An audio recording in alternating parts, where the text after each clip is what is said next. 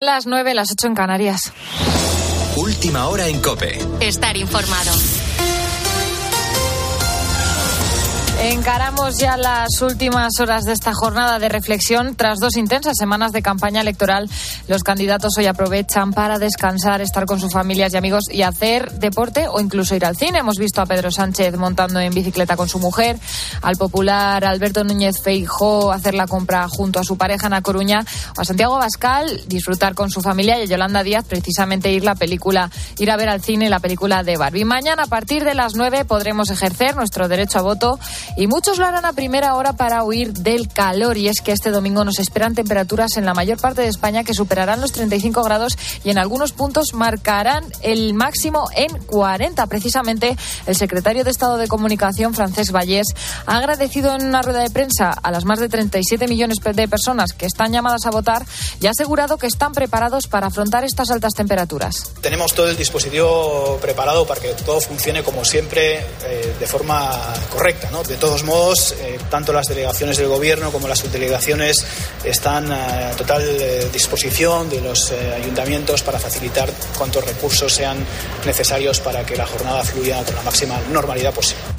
Vamos con más noticias. El hombre detenido por el presunto asesinato de una mujer de Málaga este jueves ha sido puesto en libertad, aunque sigue teniendo condición de investigado. Esta mañana ha pasado a disposición judicial. Victoria Montaner. La víctima, Carmen, madre de tres hijos y de 54 años, delató a su pareja ante los agentes de la Guardia Civil justo antes de morir.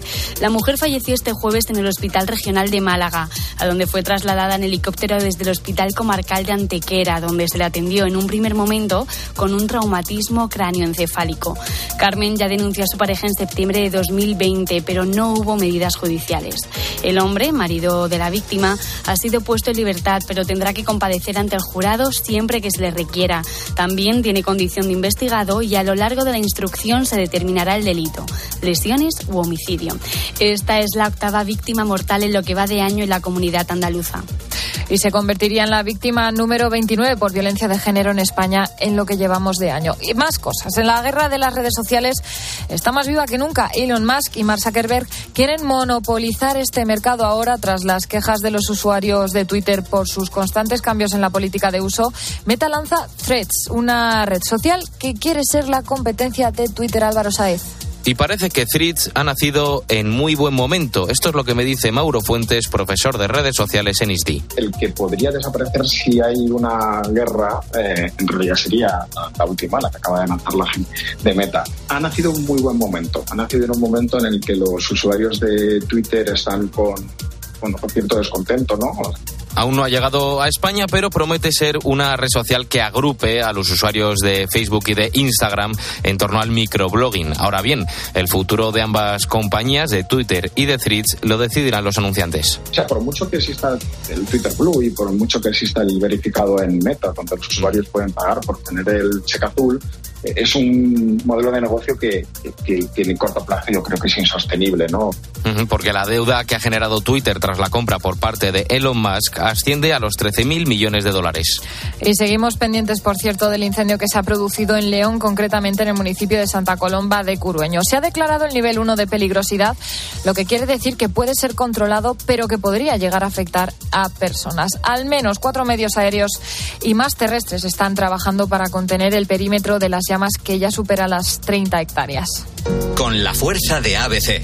Cope, estar informado. Comienza otro entrenamiento del Real Madrid en Estados Unidos, Guillermo Díaz. Y se entrenan para preparar el partido del lunes contra el Milan desde California, Arancha Rodríguez.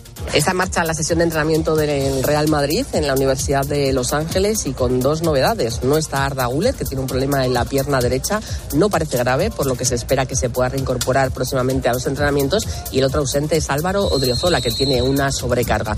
En el caso de Odriozola, los planes para Ancelotti los trastoca menos porque no cuenta en principio con el lateral vasco. Recordemos que mañana el Real Madrid se estrena en esta temporada con un partido en Pasadena contra el Milan. El que no podrá iniciar la pretemporada como estaba previsto es el Fútbol Club Barcelona, precisamente por un brote de gastroenteritis que ha afectado a 15 jugadores. Han tenido que suspender el partido contra la Juventus, pronosticado para esta madrugada. Y en otros partidos amistosos que sí se han jugado, el Rayo Vallecano acaba de empatar ante el Cherlová de Bélgica 1-1. El Alavés termina su partido venciendo 2-1 al Racing de San